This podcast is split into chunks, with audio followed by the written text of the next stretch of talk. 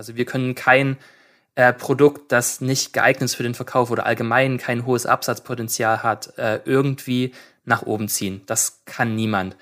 Aber wir können ein Produkt nehmen, das Verkaufspotenzial hat und wir können dem Produkt und dem Händler, den HändlerInnen dabei helfen, äh, das Potenzial zu maximieren.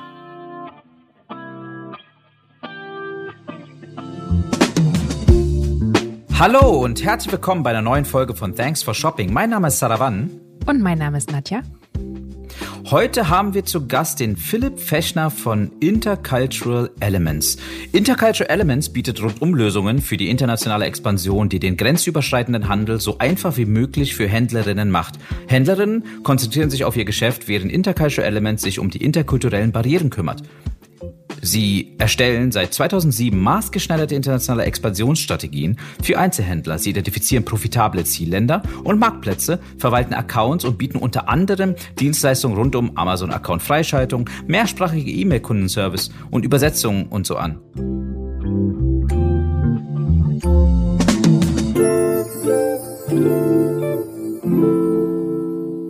Aber genug von meiner Seite. Ich glaube, Philipp kann das ein bisschen besser erklären. Hallo Philipp. Hi, freut Hi, mich, Philipp. dass ich hier sein darf. Ähm, hab Danke mich für deine gefreut. Zeit. Gerne. Ähm, du hast es schon super umschrieben, würde ich jetzt mal sagen, zumindest in der ersten Instanz. Äh, ich kann jetzt natürlich noch ins Detail gehen ähm, und dazu sage ich jetzt mal mehr sagen, aber so unseren, unseren Elevator Pitch, die äh, Standard Value Proposition, hast du gerade schon super gut zusammengefasst. da kann ich nichts hinzufügen. Das stimmt tatsächlich. Sehr gut. Außer vielleicht den Fakt, dass wir ähm, ja eben sehr runtergebrochen arbeiten und versuchen, so ein One-Stop-Shop zum Thema E-Commerce zu sein. Äh, wie du schon gesagt hast, Expansionen mhm. planen, E-Commerce-spezialisierte Übersetzungen, äh, Kundendienst, äh, Pay-per-Click-Support in den jeweiligen Ländern, die man eben aufgrund der sprachlichen Barriere nicht selbst abdecken kann. Äh, mhm. Und dann natürlich mhm. jede Menge Services, die wir um Partner, sage ich jetzt mal, ähm, sagen wir, zur Verfügung stellen. Sei das jetzt Retouren, sei das Hilfe mit Steuern, sei das ähm, ja ähm, Rückgewinnung von Funds bei Amazon. Also all solche Geschichten äh, kann man wirklich durch uns oder durch unsere Partner abbilden. Wir haben da tatsächlich ein sehr gutes Network. Okay, also wir haben uns ja kennengelernt auf der Amazon Seller Day und genau. äh, da warst du auf der Bühne und hattest dann, also ich war da sehr, sehr beeindruckt von deiner Speech äh, bezüglich äh, ja, letztendlich auch. auch. diesem ähm, Accountsperrungen bei Amazon. Ne? Und, und das, also mir war gar nicht bewusst, dass es erstens ein so ein Top-Thema ist, aber als du mir das dann da dargestellt hast mit deinen Slides, war das mir sehr krass bewusst. Ich habe da nochmal nachgelesen, auch im Internet und habe da auch wirklich einiges gefunden. Vielleicht kannst du da nochmal drauf eingehen, ähm, wie die erstens vielleicht fangen wir am Anfang an. Wie kam die Idee zu Intercultural Elements überhaupt zustande? Man muss ja überhaupt irgendwie die Idee haben, so eine Firma zu gründen. Und zweitens, wie kam es dazu, dass letztendlich die Leute auf euch zukommen und ihr, wie gesagt, euch darauf spezialisiert hat? Genau. Also da muss ich jetzt gerade so ein bisschen aus dem Nähkästchen plaudern über unsere zwei Chefs, ähm, Scott und Anja Garau. Ähm, die beiden haben zusammen mit einem Geschäftspartner, mit äh, Eduard Gerritsen, äh, 2007 Intercultural Elements gegründet. Woher kam das? Ähm, Scott hat die längste Zeit bei Channel Advisor in der Implementation im UK gearbeitet und hat mhm. dort eben auch schon E-Commerce-Händlern dabei geholfen, die Software Channel Advisor richtig zu benutzen und eben voll auszureizen, weil Channel Advisor ist eine super Software, aber sie ist relativ kostspielig. Das heißt, man muss dann schon wirklich gucken, dass man entsprechend ja, den meisten Nutzen daraus kriegt. Und dabei hat er aber gemerkt, dass äh, die internationale Komponente dabei sehr stark zurückfällt, dass Leute international verkaufen wollen, aber dass da eine Lücke ist, da ist eine Gap, wo irgendwie das mhm. Know-how fehlt zwischen, ja, wir können das jetzt hier im Marktplatz einpflegen, in Channel-Advisor einpflegen, aber ähm, dass das Ganze dann korrekt übersetzt ist und dass man sich wirklich mit dem potenziellen Kunden im, Aus im Ausland auf derselben Ebene trifft, das ja. war eben sehr schwer zu machen. Und okay. so kam diese okay. ganze ja. Geschichte ins Rollen. Und Intercultural Elements füllt quasi diese Lücke für Händler, die das Internationale richtig und ernsthaft und sprachlich korrekt und kulturell korrekt angehen wollen. Und dann eben auch im selben Atemzug ihre eigenen Softwarelösungen, ihre eigenen Listing-Tools, ihre eigenen Marktplätze maximieren wollen. Ah, okay. Geht das nur für, gilt das nur für Amazon-Händler oder auch andere? Die Plattform ist erstmal mehr oder weniger egal. Da kommt es weniger auf das an, was wir können. Es kommt darauf an, was der Kunde mhm. zur Verfügung hat. Bei Marktplätzen geht ja sehr viel über eine Integration. Ähm, mhm. Man muss zum Beispiel eine Warenwirtschaft haben oder eine Möglichkeit haben, dass das eigene Inventar mit dem entsprechenden Marktplatz sprechen kann und dass da, sage ich jetzt mal, ähm, ja, Stock-Updates geschickt werden können zum Beispiel. Mhm. Das heißt, ja, je stimmt, mehr der Kunde da zur Verfügung hat und je mehr Plattformen der Kunde so ansteuern kann, äh, desto mehr können wir in die Richtung machen. Es hängt also in den seltensten okay. Fällen an uns und dem Setup der Marktplätze, es hängt eher an den technischen Möglichkeiten des Kunden.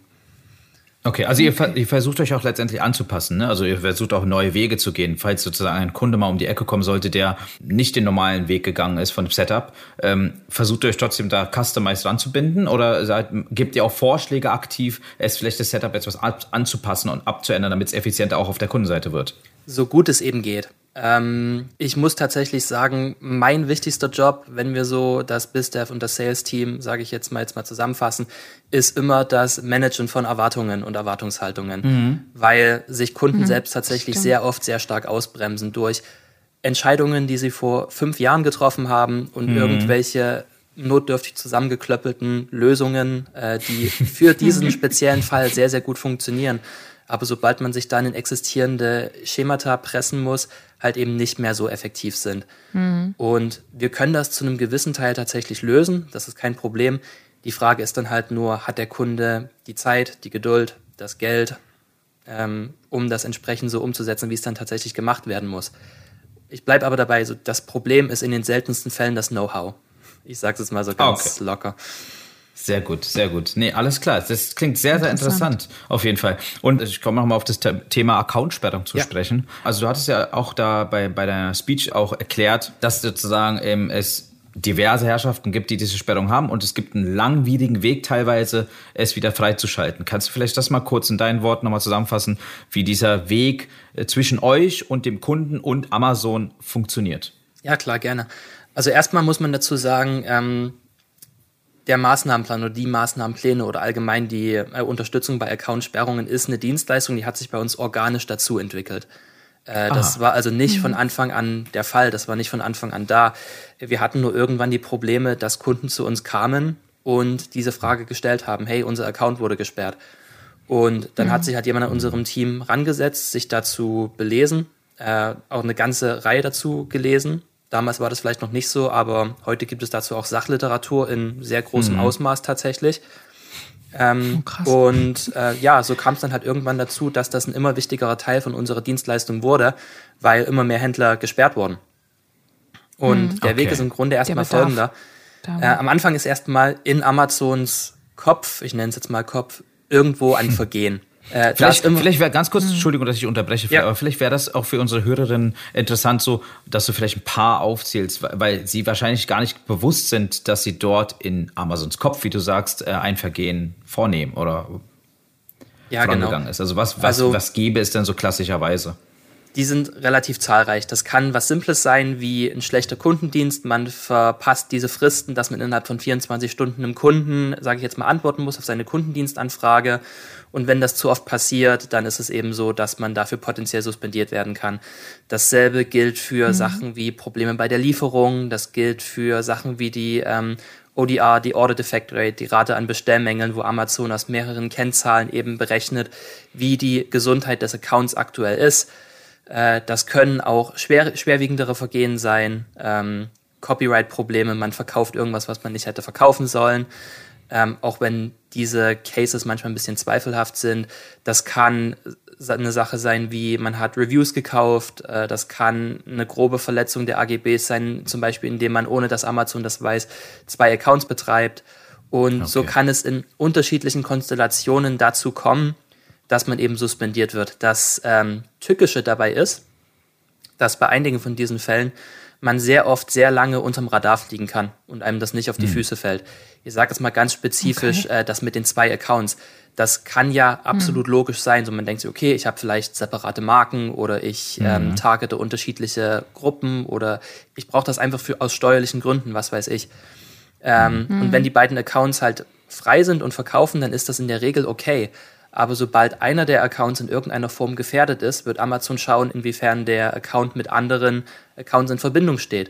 Und wenn man okay. dann eben da, man kann nicht genau sagen, welche exakten Faktoren das sind, aber wenn man äh, äh, denselben Ansprechpartner im Prokura hat oder wenn man ähm, dieselben E-Mail-Adressen benutzt, Kreditkarten benutzt, Bankkarten benutzt, ähm, IP-Adressen benutzt. Wir hatten schon Fälle, wo sich Leute äh, ähm, Storage Krass. Space geteilt haben, sich von dort bei Amazon eingeloggt haben und dann mhm. deswegen gesperrt wurden, weil für Amazon dieser Traffic von derselben äh, Adresse kam mhm. und damit die Gefahr bestand, dass ähm, diese Accounts zusammenhängen.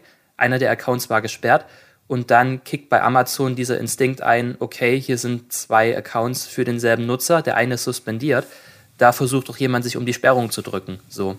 Hm. Und okay. okay. krass. Dann ist es halt so, dass erstmal. Das ist ja schon genau. existenzbedrohend genau, unter Umständen, ne? Kann es sein. Ja. Äh, die Sache ist die, bei Amazon, man darf zwei Accounts haben. Das ist an sich nicht das Problem. Hm. Man sollte das nur vorher mit Amazon direkt absprechen. Äh, und wenn man da einen triftigen okay. Grund hat, wie ich schon gesagt mhm. habe, unterschiedliche Marken, man will sich in unterschiedlichen Marktsegmenten positionieren, man will das trennen, dann kriegt man das okay auch in der Regel. So ist es absolut nicht. Also das ist nicht das Problem.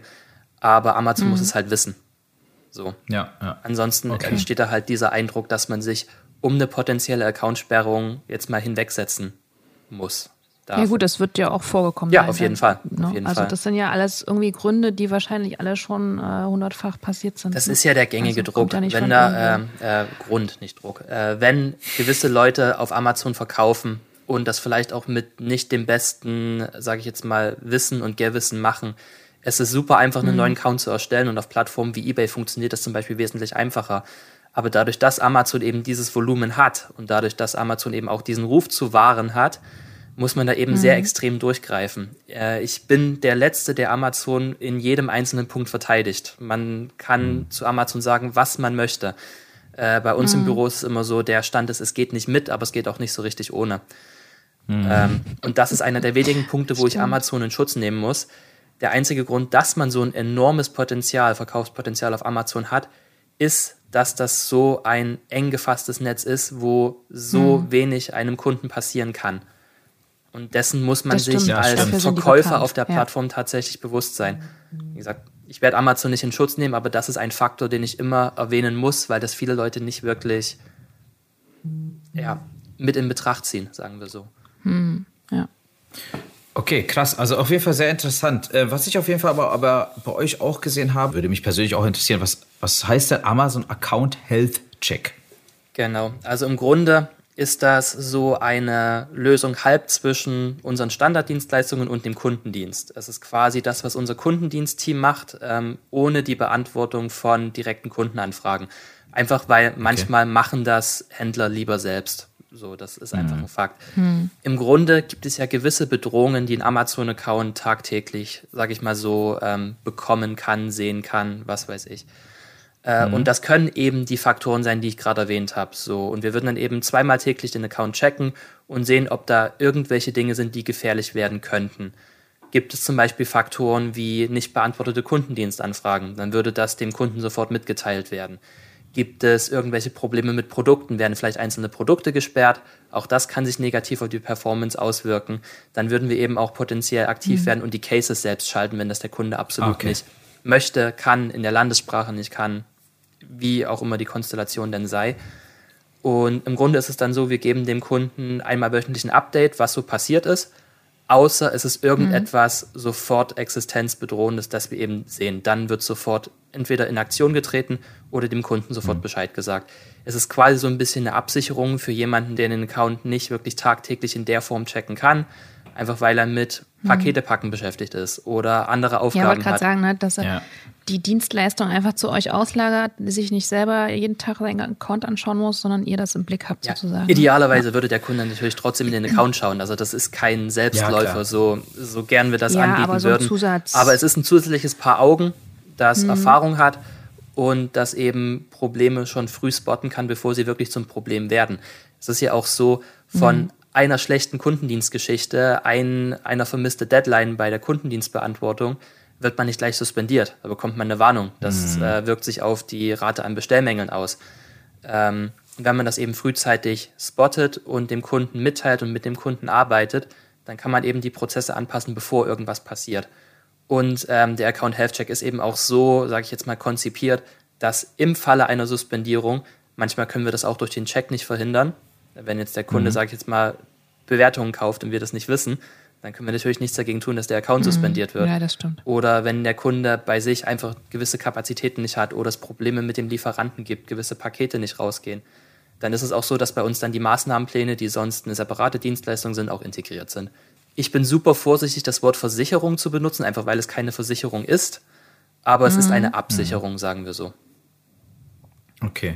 okay. Ihr habt ja also ihr seid ja letztendlich dann agiert ja parallel mit dem Händler, mit der Händlerin äh, gemeinsam. Und äh, da heißt es ja auch, dass ihr Zugriff auf deren ähm, Vorsysteme etc., Systeme generell habt. Wie läuft denn so ein Onboarding bei euch ab? Es ist wahrscheinlich sehr individuell, aber so ein klassisches Onboarding, wie lange dauert das, bis ihr letztendlich starten könnt, äh, mit, dem, mit der Händlerin, mit dem Händler zu arbeiten? Also es kommt ein bisschen auf die Dienstleistung an. Äh, beim Maßnahmenplan mhm. ist es so, zum Beispiel, wir würden sagen, wir brauchen einen Gastzugang in den Amazon-Account äh, das ist an sich relativ mhm. schnell eingerichtet. Das ist ein Kunde schickt eine Einladung raus, wir nehmen die Einladung an. Äh, er, der Kunde setzt die Berechtigungen entsprechend. Und dann ist es eben so, dass wir uns den Account innerhalb von ein bis zwei Werktagen anschauen, die Analyse des Accounts vornehmen und dann eben basierend darauf erstmal ein Feedback geben. So, was sehen wir jetzt konkret im Account? Wie ist das jetzt tatsächlich äh, gelegt? Was ist das Problem? Und können wir dabei überhaupt helfen? das ist oftmals dann immer die mhm. erste Frage, die wir erstmal für uns selbst beantworten, weil wir würden auch keine also. Fälle annehmen, wo wir wissen, das wäre vergebene Liebesmüh. So. Ja, okay. Mhm, eine Bestandsanalyse und, genau. und so, ne? basierend mhm. auf diesem Feedback kann der Kunde dann entscheiden, ob wir ihm dabei helfen sollen, den Maßnahmenplan zu schreiben oder nicht. Und bis zu dem Zeitpunkt ist da kein Commitment, es ist kostenlos, es ist erstmal eine Beratung, eine Anlaufstelle, mhm. eine Anlaufstelle, was man eben benötigen könnte. Und basierend darauf kann man dann entscheiden, versuche ich selber nochmal. Ist mein Maßnahmenplan, den ich eingereicht habe, schon nah genug dran, dass es passen könnte, wenn es zum Beispiel um Deutschland geht? Oder ist es zum Beispiel im Ausland, wo ich den Maßnahmenplan absolut nicht schreiben kann, weil der muss wirklich mhm. in der Landessprache des Accounts sein, der suspendiert ist. Sonst wird das nur bedingt oder selten funktionieren. Heißt, Frankreich okay. suspendiert, es muss Französisch sein. Aha. Mhm. Also da, da ist interessant. Da kommen wir gleich auf die nächste, die nächste Frage. Ich sehe auf eurer Website, dass ihr ähm, zehn Sprachen äh, schon vertretet sozusagen. Äh, wie ist denn da der Plan von euch? Also ich sehe jetzt zum Beispiel eben Deutsch, Englisch, Französisch, Italienisch, Spanisch, Niederländisch, Japanisch, Polnisch, Portugiesisch und Schwedisch. Ist auf jeden Fall eine Menge. Ne? Ähm, aber, äh, aber, aber wie, wie schaut ihr denn weiter? Also seid ihr denn so aktiv am Schauen, dass ihr das noch weiter ausbaut mit den Sprachen, mit den Nationalitäten? Oder sagt ihr erstmal, das passt jetzt für unsere Dienstleistung und oder ich frage jetzt mal so, ist Mandarin zum Beispiel eine Thematik bei euch oder Kantonesisch, sag ich mal? Interessante Frage. Also grundsätzlich gehen wir da relativ stark damit, was die Anfrage von potenziellen KundInnen ist, sage ich jetzt mal. Okay. Ähm, hm. Vieles läuft dabei über die Marktplätze, die Amazon anbindet, weil egal, ob wir das wollen oder nicht, ähm, es läuft tatsächlich darauf hinaus, dass die Anfragen proportional mit der Marktpenetration von Amazon sind. Mhm. Hm, das heißt, okay. wir haben Schwedisch angebunden, als Schwedisch ein Thema für Amazon wurde. Wir haben Polnisch angebunden als nicht Amazon, aber als Allegro, der Hauptkonkurrent ähm, von Amazon in Polen, ein Thema wurde. Mhm. So versuchen wir halt so die wichtigsten E-Commerce-Sprachen abzudecken. Und um auf mhm. Chinesisch, Mandarin, Kantonesisch zurückzukommen, wir hatten eine ganze Zeit lang Chinesisch im Angebot, es wurde allerdings kaum benutzt. Ähm, okay. Aus dem einfachen Grund, dass der Markteintritt in China im Bereich E-Commerce unglaublich schwer ist und unglaublich kostenintensiv ist. Nicht mal durch uns, sondern durch andere mhm. Faktoren. Ähm, und dann lief es auch relativ schnell darauf hinaus, dass Kunden zu uns kamen und die haben nach China gefragt und wir mussten sagen, hey Leute, ihr importiert Sachen aus China und wollt sie dann nach China zurückverkaufen. Das ist gelinde gesagt komplett hirnverbrannt. Das wird euch niemand abkaufen dort drüben. ähm, und so kam es dann halt wirklich, dass nur sehr prestigeträchtige Marken wirklich äh, irgendeine okay. Traktion generiert hätten in China. Und hm. das ließ sich halt einfach mit der entsprechenden, mit dem entsprechenden Commitment von uns nicht umsetzen. Wir sind sehr darauf bedacht, dass unsere Mitarbeiter wirklich bei uns angestellt sind, außerhalb der Pandemie auch tatsächlich bei uns im Büro sind, Vollzeit angestellt sind oder Teilzeit, wenn sie möchten, hm. aber dass wir wirklich ein vollständiges Team haben, dass wir so wenig wie möglich outsourcen. Und das bedeutet eben mhm. halt auch im Umkehrschluss, dass äh, genügend Arbeit für einen chinesischen Mitarbeiter da sein muss. Ähm, okay. Ja, das stimmt. Und, das ist ja, krass. Aber interessant. Ist Interessant. Also ich, ich bin jetzt, sehr, ich bin jetzt sehr gesunde Einstellung. Sehr gesunde Einstellung. Finde ich wirklich gut, äh, das natürlich ja. äh, dann auch so zu machen. Ähm, wenn unsere Hörerinnen auf eure Seite gehen würden, dann sehen sie auch etwas, was vielleicht auch ein paar Fragezeichen bei unseren Hörerinnen ausrufen kann. Das ist zum Beispiel der Amazon E Plus Content. Ja. Vielleicht kannst du dazu mal äh, unseren Hörerinnen etwas erzählen. Ja, also der Amazon A Plus Content ist quasi ähm, der erweiterte Markeninhalt, nennt sich das auch. Es ist quasi eine aufgehübschte Version von einer simplen Produktbeschreibung. Wenn man bei Amazon eine Marke registriert hat äh, und diese auch vertreiben kann und die Rechte daran hat, dann hat man die Möglichkeit, die Produktbeschreibung aufzuhübschen durch Bilder, Banner, Videos, mehr Text. Und das mhm. ist in der Regel eine super Sache, weil das Listing sofort professioneller wirkt weil es sofort ansprechender ist. Und wir wissen mhm. nicht ganz genau, wie sich das exakt statistisch runterbricht, aber wir merken natürlich auch, dass jemand, der erweiterten Markeninhalt aktiviert hat und diesen auch ausspielt, äh, bessere Ergebnisse erzielt. Da habe ich persönlich zwei Theorien. Äh, vielleicht mhm. kann da irgendein Amazon-Mitarbeiter Licht ins Dunkel bringen, ich weiß es nicht genau. Äh, entweder der A-Plus-Markeninhalt ist suchmaschinenrelevant und deswegen hat man bessere Ergebnisse, oder Amazon will dieses Thema einfach pushen und haut im Hintergrund einfach irgendeinen Multiplikator drauf. Also ich kann es selbst nicht genau sagen. Wir wissen nur, dass wir eine Erhöhung in Verkaufszahlen haben, im Umsatzvolumen haben, wenn ein Kunde A-Plus-Inhalt mhm. anschaltet, wenn er das eben hat. Ähm, ja, vielleicht werden wir ja die äh, Lösung irgendwie erfahren. Vielleicht hört das ja. Ähm. ja, wir werden ja wahrscheinlich auf den gleichen äh, genau. Wir werden ja wahrscheinlich auf den gleichen Veranstaltungen unterwegs sein nächstes Jahr. Vielleicht finden wir dann gleichzeitig den, die richtigen AP Ansprechpartner, der uns da irgendwie Licht ins Dunkle bringt.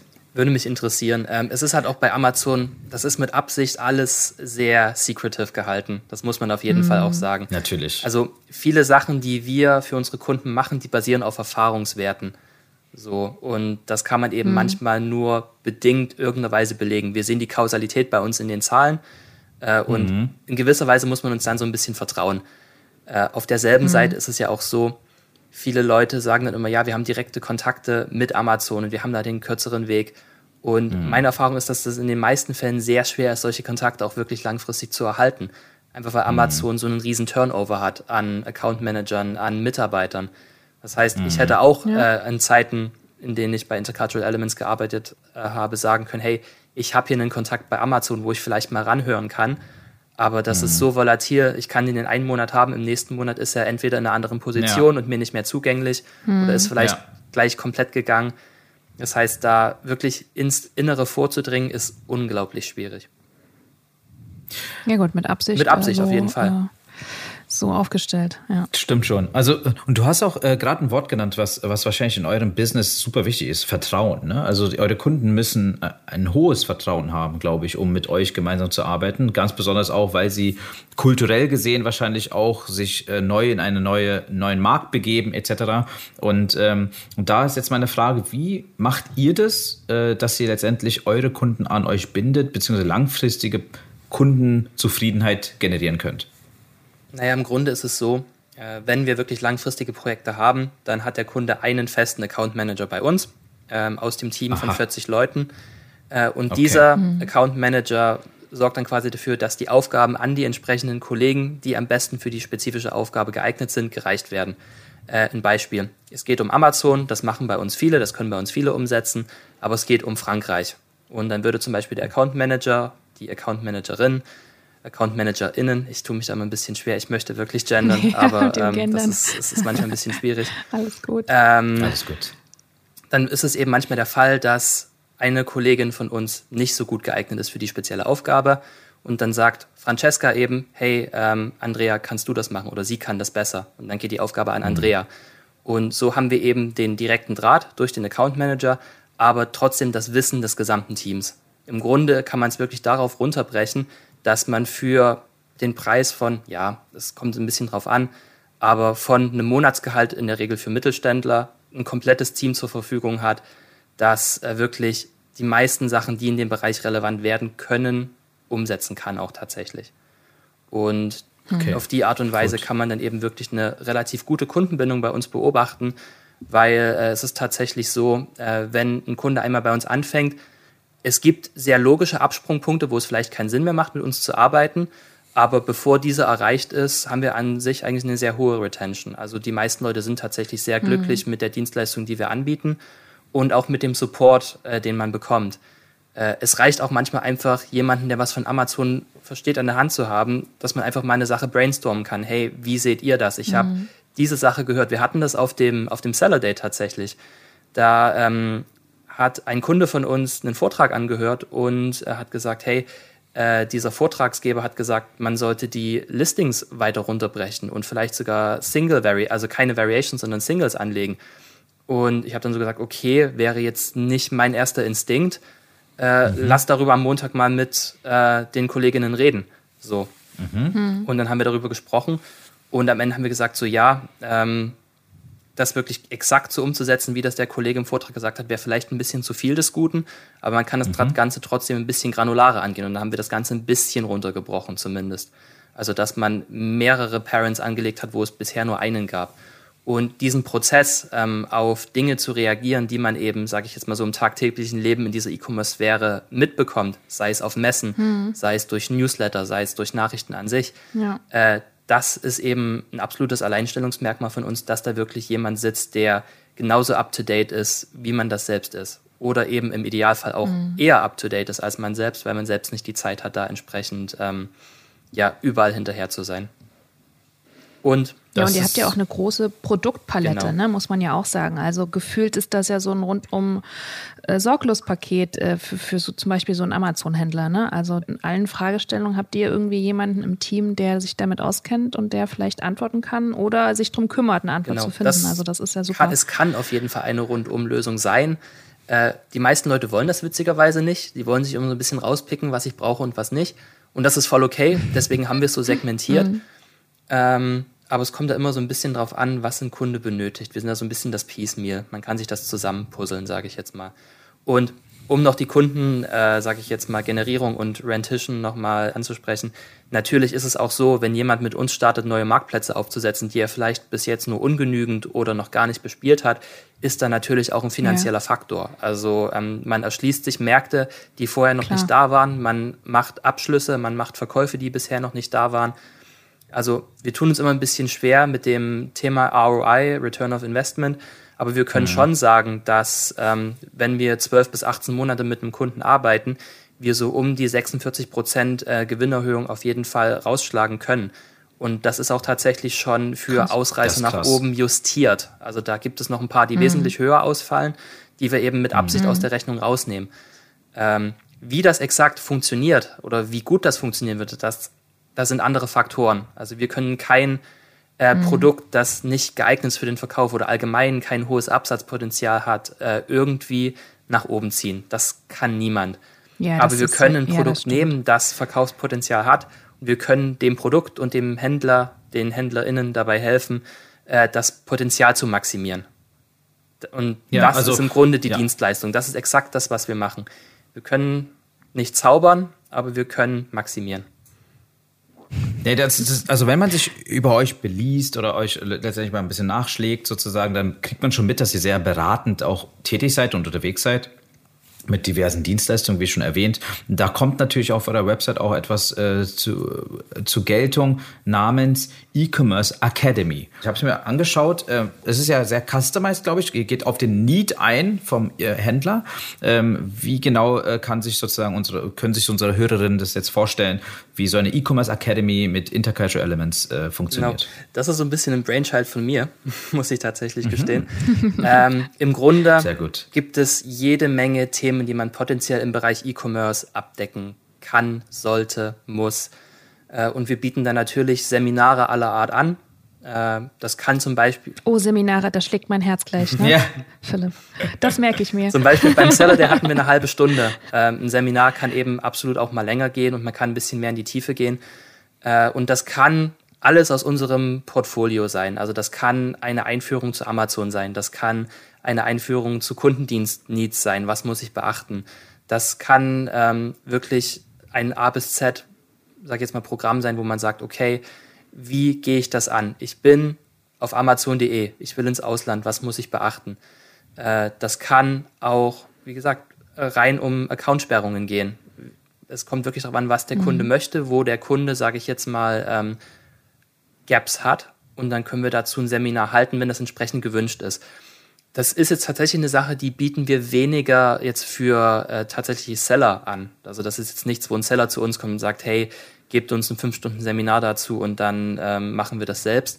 Das funktioniert in der Regel nur bedingt, aber das sind dann Sachen wie äh, IHKs äh, oder andere, ja. sage ich jetzt mal, Partner.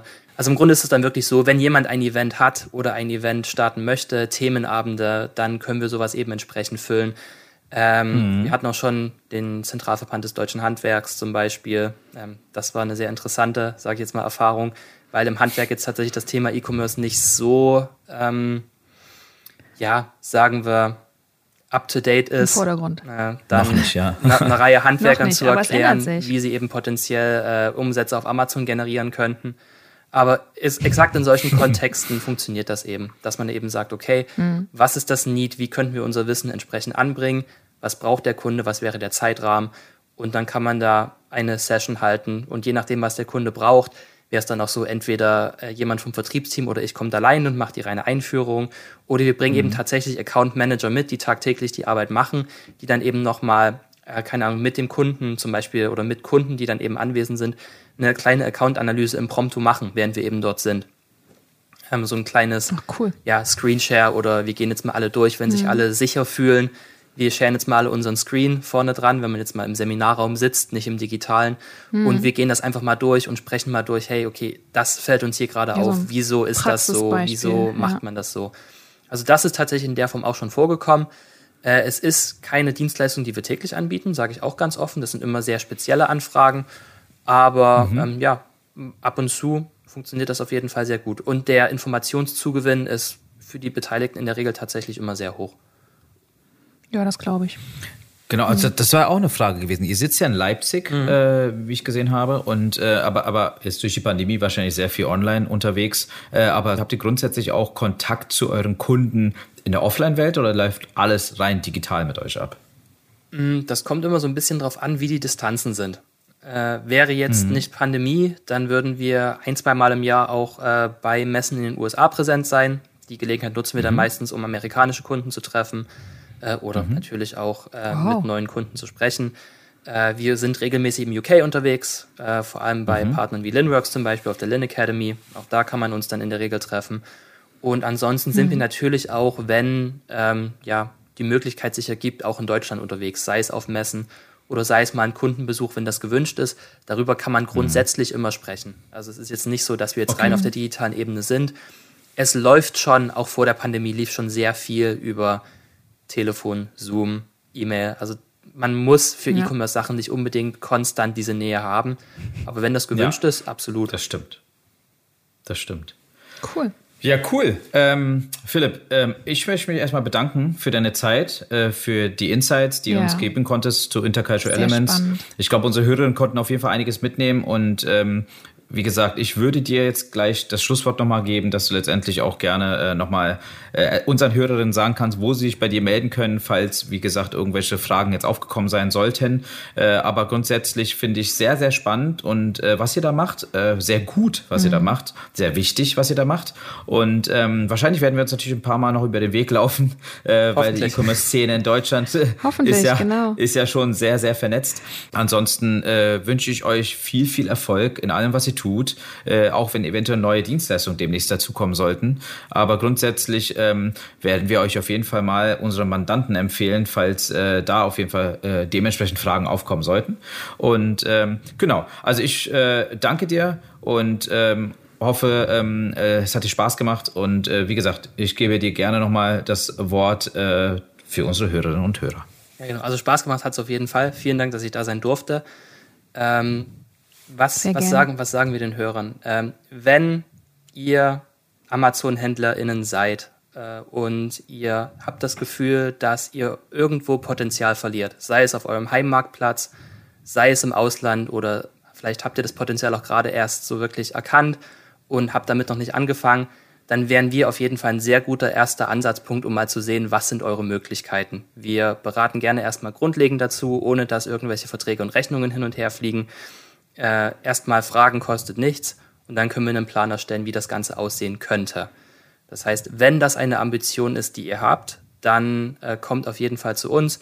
Ihr findet uns unter intercultural-elements.eu. Äh, ich wette, das kommt dann auch in irgendeiner Form noch in die Beschreibung. Äh, ansonsten. Ja, bestimmt. ansonsten äh, findet ihr mich auf den eingängigen Portalen LinkedIn und Sing. Sucht einfach Philipp Fechner. Da kann man mich gerne direkt und auch ein bisschen in der inoffizielleren, äh, sage ich jetzt mal, Kapazität kontaktieren. Und ansonsten äh, die gängige E-Mail-Adresse ist info at intercultural-elements.eu. Darüber könnt ihr uns gerne, euch gerne bei uns melden. Sagt gerne, dass ihr wegen dem Podcast hier kommt und dann werden die Kollegen gleich wissen, dass das an mich geht und dass sie direkt mit mir sprechen können. Das wäre mein Angebot in die Runde. Vielen Sehr Dank. Schön. Vielen Dank, Philipp. Dann wünschen wir dir auf jeden Fall noch eine schöne, erfolgreiche Woche.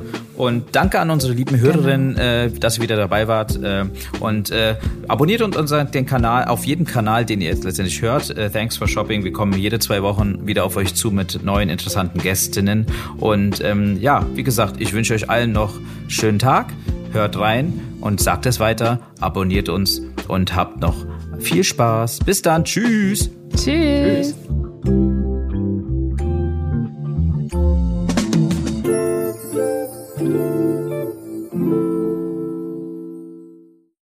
Dieser Podcast wird produziert von Podstars bei OMR.